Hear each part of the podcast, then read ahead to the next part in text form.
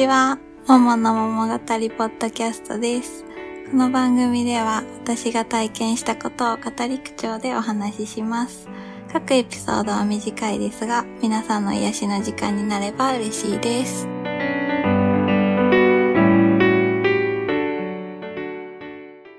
今、お母さんが入院していて、お父さんが一人で実家にいます。お母さん人工関節を入れた手術なので、体的には全然元気なんですけどね。ただ、あの、コロナで面会ができなくて、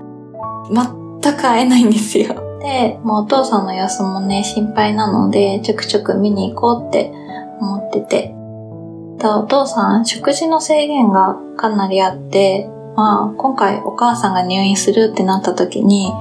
ああ、私何にも知らないやって思ったんですよ。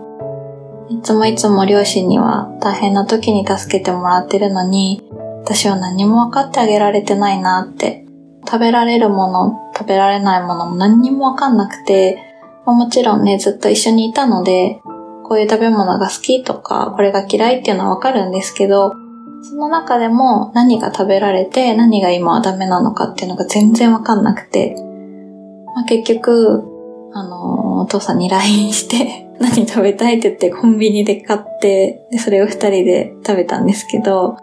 まあ、心配でね、実家に行ったのに、まあ、結局コンビニになっちゃって何の役にも立ってないなってすごい思ったんですよ。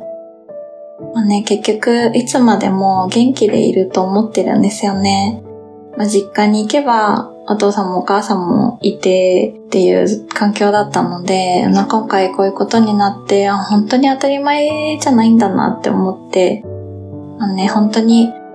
お母さんのいない実家がすごい静かで、まあ、うちのお母さんね、めちゃめちゃ笑うので、すごい静かで、寂しくて、ただお父さんがその代わりすっごいいろいろ喋ってくれて、なかなかね、お父さんと二人で、二人きりでいる時間っていうのが基本的になかったので、今回、まあね、お母さんは本当に大変な思いをしてるんですけど、お父さんとゆっくり話ができたっていうのは、いい機会だったなって思いました。えっ、と、もうすぐ退院できそうなので、もう今度こそ何か、お母さんと一緒にね、キッチンに立って何か作ってあげられたらいいなって思いました。